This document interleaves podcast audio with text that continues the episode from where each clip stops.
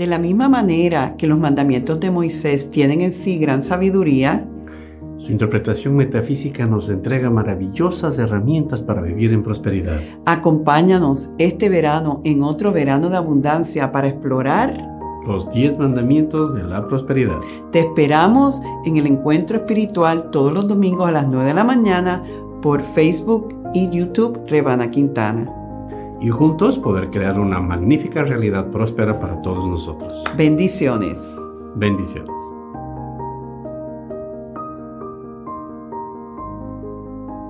Unity es un sendero positivo para la vida espiritual que reconoce la belleza de todos los caminos de Dios y apoya a las personas a vivir vidas prósperas, saludables y significativas. Ofrecemos este programa todas las semanas para darte herramientas prácticas que contribuyan a tu transformación.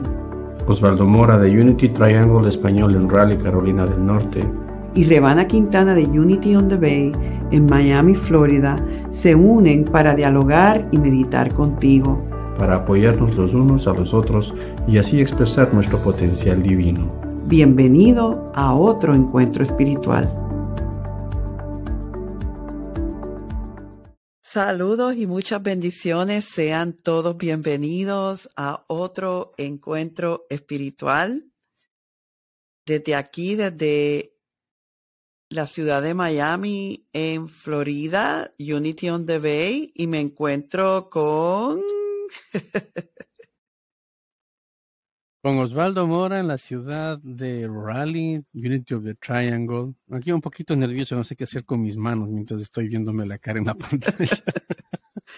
Ustedes saben que no nos... pongo las manos. Nosotros somos un ministerio de Unity que estamos colaborando eh, para el levantamiento de conciencia a través de este mensaje de la filosofía de Unity en español. Y todos los veranos, o por lo menos los últimos tres veranos, hemos trabajado el tema de la abundancia. Para pasados programas pueden visitar a mi canal de Rebana Quintana y buscar el verano de abundancia 2020-2021 y ahora estamos en el 2022 trabajando los 10 mandamientos de la prosperidad según un libro de Unity de autora Georgiana Tree West. Es un libro que se escribió en los años 20, 30 y que pueden conseguir en Amazon, me imagino, pero no tienen que hacerlo. Pueden ir a rebanaquintana.org en el blog y descargar la guía donde hace un resumen de cada uno de estos mandamientos. Nosotros les recomendamos que lo hagan pues Unity realmente trabaja mucho mediante formas educativas. Eh, nosotros estamos en este proceso de transformar la conciencia y hay que dedicarle tiempo, hay que leer, hay que analizar, hay que meditar y obviamente lo que ofrecemos aquí, Osvaldo y yo, todos los domingos puede ayudar muchísimo, pero si ustedes le quieren sacar el máximo máximo, máximo, les recomendamos eso. Si no, está bien. Si lo que puedes hacer es escuchar esto y disfrutarlo al nivel que sea, bienvenido y gracias por estar aquí. Hoy vamos a estar trabajando con el tema del adulterio. Osvaldo, ¿no te gusta esa palabra? es fuerte, esa palabra como que uno hace, wow. Eh, Moisés decía en el séptimo mandamiento, no cometerás adulterio. Exactamente, ese es el, eso es algo que yo recuerdo que mi abuela cuando se enteraba de algunos deslices de sus hijos decía, pero es que están en adulterio. ¿Qué es eso? No obstante, ustedes saben que nosotros en Unity eh, analizamos, interpretamos la Biblia metafísicamente y Georgiana nos dice que este, este ministerio, este mandamiento, trata de no degradar nuestra riqueza eh, para usos ociosos. Yo me di para buscar lo que quiere decir ocioso y realmente tiene que ver con el no ser eh, productivo, eh, se puede decir que hasta impropio. Y lo que eh, nos está hablando ella, sin fruto, ocioso es sin fruto, sin provecho ni substancia. Ella nos recuerda que adulterar quiere decir corromper o hacer impuro. Entonces, lo que nos está diciendo es no hacer impuro, no corromper nuestra riqueza para básicamente usos que no son realmente importantes, no son productivos, no, no aportan nada, ¿verdad? Serían importantes en términos espirituales. Exacto. Serían vitales en términos de la divinidad. Y, algo que yo, que, yo quería decir justamente es que la maravilla de estudiar Unity es la libertad que nos dan sus conceptos. Porque, pues obviamente cuando nuevamente estoy con la abuela escuchando que hay un lugar que se llama cielo, un lugar que se llama infierno, al que vamos después de que hemos vivido la vida y si es que hemos portado bien nos vamos a ir al cielo, si nos vamos al infierno. Eso es un peso, eso es algo que nadie lo quiere ni ver.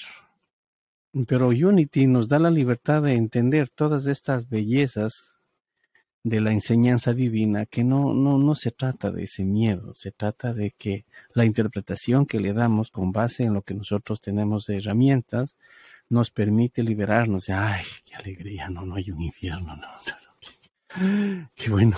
Entonces, pero sí podemos crear en nuestra vida diaria un infierno, que es no necesariamente un lugar con fuego, pero es un lugar oscuro, un lugar en confusión, un, un lugar de ansiedad, un lugar de nerviosismo. Ese es justamente nuestra capacidad de crear un infierno y las finanzas normalmente son una razón por las que se crean grandes infiernos, al menos en relaciones que se están separando, se están divorciando y financieramente no han logrado un acuerdo y es la razón por la que se estancan las cosas. Eso para mí es un adulterio. Así de simple. No estamos fluyendo en la substancia, no estamos fluyendo con lo que es, no estamos sostenidos en los principios divinos, entonces nos encarnamos en la sustancia del mundo, que es el dinero. Y entonces, como tú decías justamente en uno de los programas pasados, ¿qué pasará si nos vamos todos a una isla Estamos en una isla donde el dinero no cuenta. ¿Qué, qué, vamos a hacer con la caja de millones que tenemos guardadas debajo de la cama? Entonces, es como que el contexto metafórico del dinero sirve para un sistema en el mundo, pero el mundo, esto es, como yo siempre les digo, jóvenes, esta es la escuela, nadie se queda a vivir en la escuela. Todo el mundo volvemos a casa al final de la lección del día en la escuela. Entonces, el dinero es justamente como tal cual en el monopolio, para poder comprar propiedades dibujadas en un cartón. Porque ¿quién puso los límites en los países, Ana? ¿Quién puso los límites con el dinero del vecino? Eso no estaba ahí cuando vinimos. Entonces, poco a poco el hombre va desarrollando su sentido de propiedad, de tacañería, y entonces va poniendo paredes alrededor de las cosas que está adulterando la esencia natural del planeta. ¿Sí ves? Entonces, eh, adulterar justamente no, no, no quiere decir solamente que una pareja vaya a fornicar en una, en una esquina escondidos. adulterar tiene que ver con todas las formas que nosotros traemos del espíritu y le metemos del mundo. Esa es mi interpretación. Me parece bien, bien elevada porque ¿por qué baja, a mí yo resueno mucho con esta idea de degradar algo, degradar la riqueza. Y vuelvo como la semana pasada con las tres T, tiempo, talento y tesoro. ¿Por qué degradar y, bajarle el valor a algo que puede ser extraordinario para no solamente uno, pero para los demás.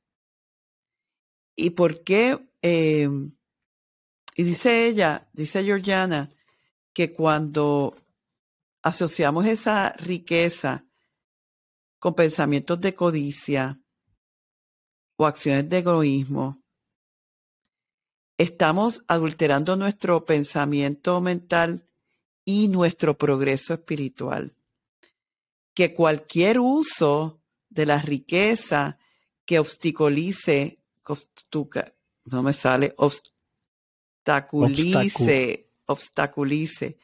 El progreso del alma es un uso ocioso. Es el progreso del alma la prioridad por lo cual nos encarnamos. Y si no estamos honrando, cuando ella dice, cuando el dinero se vuelve más importante que tu crecimiento personal o tu conexión con Dios, ese dinero, el dinero no es malo, pero cuando se vuelve más importante que tu, que tu crecimiento espiritual y tu conexión con Dios, entonces se ha vuelto malo. Claro, es que acordémonos que nosotros tenemos la capacidad de crear maldad a partir de la adulteración justamente de la energía divina. O sea, el rato en el que ya yo le pongo, eh, la semana pasada hablábamos de los, de los parientes tacaños, ¿no? En donde ya solamente veo lo que a mí me sirve, lo que a mí me funciona, lo que yo quiero, ya estoy provocándome un suicidio. Ya no estoy en circulación y estoy provocando muerte. Y al mismo tiempo estoy no solamente provocándomelo a mí, sino que estoy adulterando el contexto espiritual en, mi espacio. ¿Qué tal que yo fuera un tacaño aquí en mi familia? Tuviera una esposa tacaña, tuviera una esposa con problemas, tuviera unos hijos tacaños, tuviera una... Es decir, yo así como puedo provocar una gran diferencia en luz, también puedo provocar una gran diferencia en oscuridad. Porque acordémonos que al menos con nuestros hijos, nuestros hijos no, no escuchan lo que les decimos, sino ven lo que hacemos. Entonces, nosotros no podemos enfocarnos en que debemos ser el ejemplo de lo que no se hace. No, al contrario, seamos luz en lo que se hace, seamos, decidámonos a ser realmente los hijos de Dios sostenidos en su, en su divinidad. Porque cualquier otra cosa es adulterarse a uno mismo, Ana. O sea, si yo, si, si, si yo me dedicara a trabajar solo por dinero, dinero, dinero, dinero, imagínate, ni nos hubiéramos conocido, Ana. ¿Qué beneficio económico me va a dar a mí conocer a Ana? Y lo mismo, lo mismo a mí, si yo, si yo no hubiera, o sea, si mis valores hubieran sido diferentes, me hubiera quedado haciendo negocios y nunca nos hubiéramos conocido. Efectivamente, pero si ves, la vida se encargó de. O sea, que no cometimos adulterio. a ti. no adulteramos para nada. La vida te dio un golpe a ti, la vida me dio un golpe a mí. ¿Para qué? Para ubicarnos a dónde, a, dónde correspondemos y desde ahí yo, pues yo puedo decir, Ana, realmente el camino que yo he caminado ha sido un camino de conexión, ha sido difícil, extremadamente difícil, 20 años de camino difícil, pero por fin yo puedo decirte, wow, ahora voy entendiendo. Estás en la cosecha. Entonces voy sintiéndome esa plenitud, voy sintiendo esa gracia, voy sintiendo ese amor incondicional, es que ya ni siquiera sale de mi, boca palabras con el afán de molestar o de interrumpir nada. Es, fluyamos, dale, dale, fluyamos, fluyamos. Tú sabes que tú mencionaste lo de los hijos y, yo quisiera compartir contigo y con, con nuestro público. Sabes que yo tengo tres hijos, una que tiene 22, que ya está graduada y trabajando su primer trabajo, ya ya consiguió su apartamento y está manejando sus gastos ella sola, todo. Yo le dije que le iba a pagar el teléfono y el seguro del carro hasta final del año, pero que después, porque para no desconectarla tan fuerte, ¿verdad? Y ella estaba lo más agradecida, como, ay, me dieron un break, no fue enseguida. Y tengo los gemelos que tienen 19, que eh, pues una ya lleva un año en la universidad, el otro entra ahora. Y yo no sé por qué Osvaldo en estos días, y no sé si tiene que ver con esta misma serie que yo reflexionando decía, mis hijos han visto mucho lo que yo les he enfatizado del diezmo, etcétera, pero yo no sé si realmente ellos entienden el principio espiritual detrás de esto. Y el otro día estaba yo cenando con mi hijo, que está aquí visitando, es el único que tengo ahora, la, niña lleva, llega el fin de semana. Me le decía yo, ¿tú entiendes por qué el diezmar es importante? Entonces le explico, le doy toda la explicación. Eh, y, y él como que está receptivo. Yo le dije, yo no, para mí el capital que yo le quiero dejar a ustedes es que ustedes entiendan la verdad espiritual que tiene que ver con este principio de que Dios es su fuente, y que ustedes son administradores de lo que Dios les da y que en parte de lo que reciben de esa fuente lo dan porque es ley, porque ustedes son instrumentos. Yo le doy toda esa explicación. Él había estado trabajando todo el verano. Y yo le dije, yo espero que diezmes. Para mi gran sorpresa, me dijo, pero mami, ¿dónde? Yo le dije, bueno, mira, en teoría debe ser a la fuente de, tu eh, alimento espiritual, pero donde tú sientas que tú, donde tu corazón te diga. Entonces me dijo, mami, le hice una donación grande a, su escuela, que siempre están pidiendo fondos y que él recibió financial aid y, y, él donó a su escuela.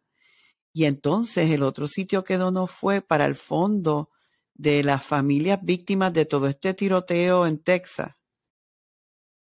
Y ahí a mí el corazón se me abrió por completo de ver, o sea, mi alegría era, mi hijo está percatándose de un mundo que está allá afuera, que tiene necesidades y que él en ese momento del fruto de su trabajo estaba compartiendo.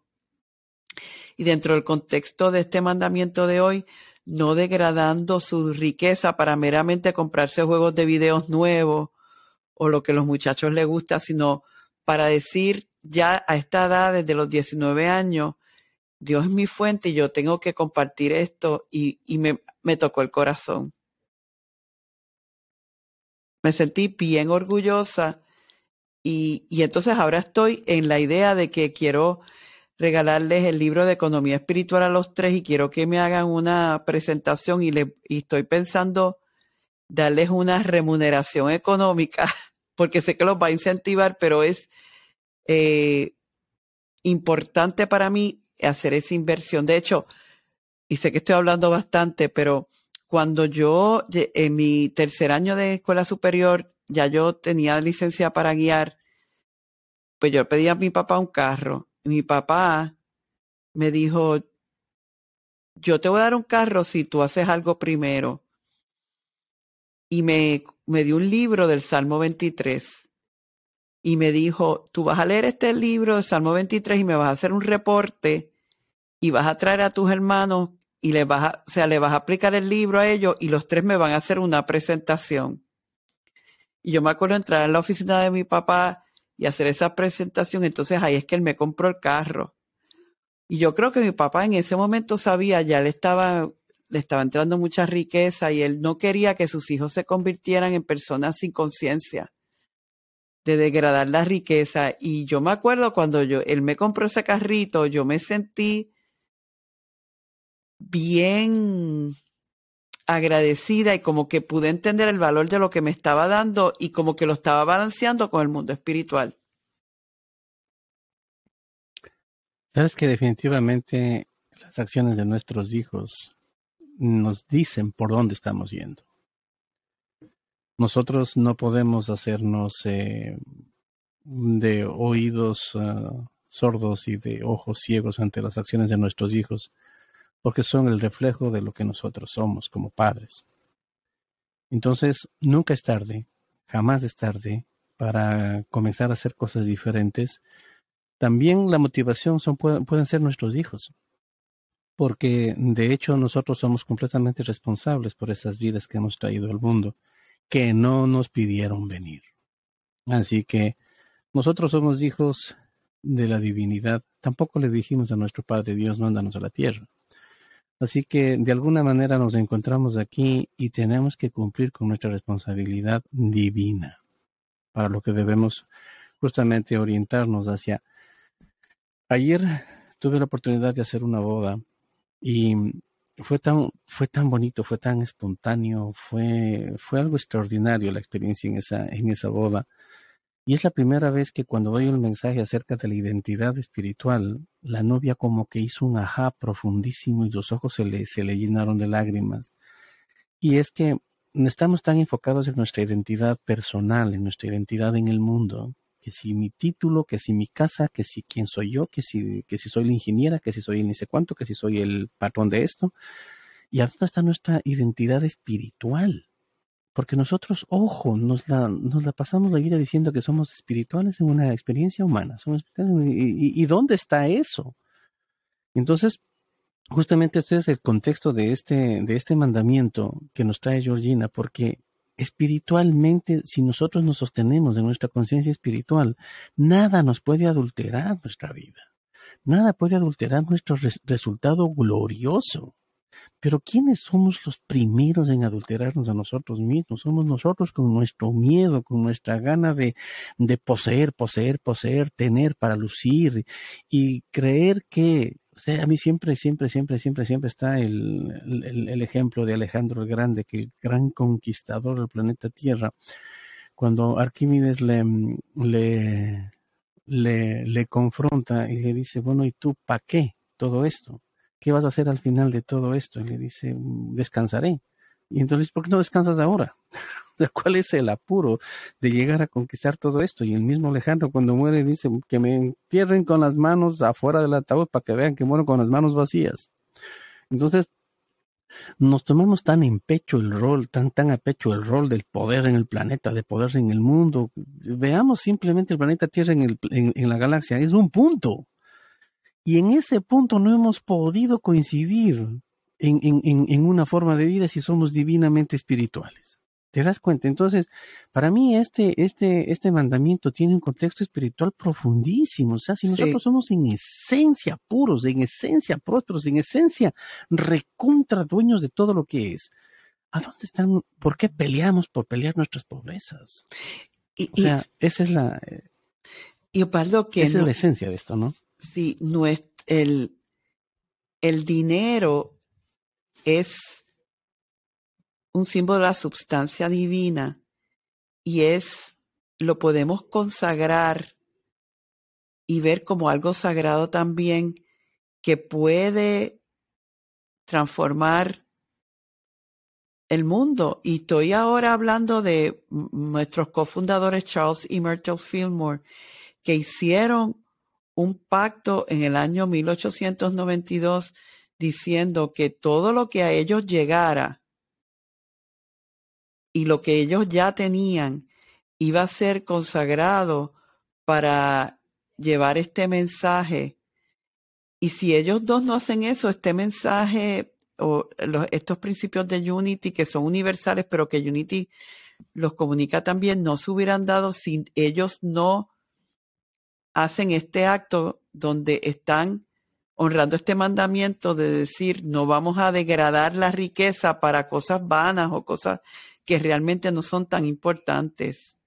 Y me gustaría leer, si te parece bien, lo que este decreto, este acuerdo, pacto que ellos hicieron, dijeron, escribieron, nosotros, Charles y Myrtle Fillmore, esposo y esposa, por la presente nos dedicamos nuestro tiempo, nuestro dinero, todo lo que tenemos y todo lo que esperamos tener al Espíritu de la verdad. Y a través de él a la sociedad de Silent Unity, siendo entendido y acordado que dicho Espíritu de verdad nos rendirá su equivalente para esta dedicación en paz mental, salud de cuerpo, sabiduría, entendimiento, amor, vida y un abundante suministro de todas las cosas necesarias para satisfacer cada necesidad, sin que hagamos de ninguna de estas cosas el objeto de nuestra existencia. En presencia de la mente consciente de Cristo Jesús, este día 7 de diciembre de 1892. Casi tengo que decir palabra de Dios. Pues si están inspirados en Dios, pues que así sea. Te alabamos, Señor. Es una... Ana, es que cuando ya... Es lo que yo te decía hace, hace un ratito cuando estábamos nosotros en el preámbulo, es que cuando no hay conciencia, ¿sí? El dinero lo que hace, bueno, el dinero nos hace más de lo que somos. Si es que nosotros somos inconscientes, nos hace más inconscientes. Y si nosotros tenemos conciencia, pues nos hace más conscientes. Entonces, eh, alguna vez yo hablaba con, con un político, ¿no? Yo le decía, eh, porque me decía, porque hay que buscar los fondos para que el pueblo, le digo, pues que te has dado cuenta de que si a un pueblo sin conciencia se le da plata, lo que hace es gastar en fiestas. Entonces es, es inverosímil cómo la gente o cómo, o cómo la inconsciencia, vamos a decir, la inconsciencia en las personas hace que se confunde el tener dinero con los placeres que satisfacen temporalmente al cuerpo. Así. Es, es, es, es creen, creen que tener dinero es para meterse en una fiesta eterna, en una bebedera eterna, pero, pero es que, ¿de qué estamos hablando? O sea, no estamos hablando de ningún Y ese es el uso ocioso que habla ella. Efectivamente, ese es el uso. Y este mandamiento está direct- directamente conectado con eso. O sea, no le, no pongas a producir las cosas del mundo porque eso, eh, eso no tiene sentido. Entonces, si nosotros tuviéramos conciencia, que es lo que yo te decía, Ana, si tú y yo tuviéramos en el hipotético caso 15 millones de dólares, ¿a qué nos dedicaríamos nosotros? Es a ver cómo llegamos a más gente, a ver cómo cubrimos más gente, porque lo que nosotros estamos haciendo es justamente nuestro llamado, nuestro talento, y esa es la invitación. Entonces, eh, no porque no tengamos los 15 millones, no lo estamos haciendo. Nosotros estamos dando nuestro 100%, dándonos incondicionalmente el llamado espiritual. En la medida de que Dios sabe exactamente a dónde tiene sus, sus agentes, que somos nosotros, haciendo su trabajo, haciendo el trabajo. Entonces, para mí, en mi mundo todo está cubierto, todo está completo. Inclusive esas situaciones en donde yo puedo percibir falta son aspectos que son que yo estoy estudiando. Yo estoy en constante observación de cómo pienso Osvaldo, de cómo actúa Osvaldo, de cuáles son los resultados de Osvaldo. Porque yo siempre me digo, o si yo soy coach de las personas en el mundo, que ser coach mío primerito. Claro, no podemos enseñar lo que nosotros no hemos aprendido nosotros mismos. Por eso es que a veces las lecciones que los que estamos en posición de liderato espiritual son tan, para mí, tan a veces tan fuertes, porque si no dominas el material, ¿cómo la divinidad te puede utilizar? Efectivamente. Nosotros estamos supuestos, mi niña, a, tener muchas circunstancias trascendidas para poder ayudar a las personas que vienen con sus circunstancias por trascender. Y te digo que no siempre es fácil. Y, y, y tú has presenciado momentos de debilidad mío donde digo, este camino espiritual no es fácil. Pero yo creo, yo creo que es vivir la parte humana para cuando lo veamos en el otro, decir, yo he estado ahí, yo sé que no es fácil. Claro, es darte permiso para poder crear empatía. Porque, o sea, si, si, si yo nazco, en- de- desde que nazco, soy un iluminado, nada me afecta, Sí. todo lo entiendo. Oh, por supuesto, no sé de qué me estás hablando. O sea, hello. Entonces, eh, mm, desde dónde nosotros podemos entender al otro es desde que nos ha sucedido a nosotros. Pero la diferencia es que estamos utilizando herramientas que nos han apoyado a salir de ahí. Así que, min, toma, te participo en mis herramientas. Y aquí hay unas herramientas que se llaman los 10 mandamientos de la prosperidad que te pueden ayudar a ubicarte contigo en tus finanzas, que es un capítulo importante dentro de tu vida. ¿Sí? O Así es como yo lo veo. Así es. Y es que realmente lo que estamos diciendo es verdadero desde que, eh, como decíamos al principio, saber que Dios es nuestro suministro, saber que nuestras imágenes es importante mantenerlas alineadas, que la palabra es importante sacar el tiempo, ¿verdad? Eh, el, el tiempo para Dios y, y dejar saber que no todo lo podemos dominar nosotros mismos, que hay una presencia mayor que puede, el tener participación de nuestras finanzas, eh, de, de compartir eso que recibimos. Eh, la semana pasada estuvimos hablando de la clave que es la circulación, que no podemos estar en prosperidad si no estamos en la circulación. Y hoy estamos dándonos cuenta de que si nuestro, nuestra riqueza no está consagrada para usos verdaderos, estamos cometiendo adulterio, estamos adulterando.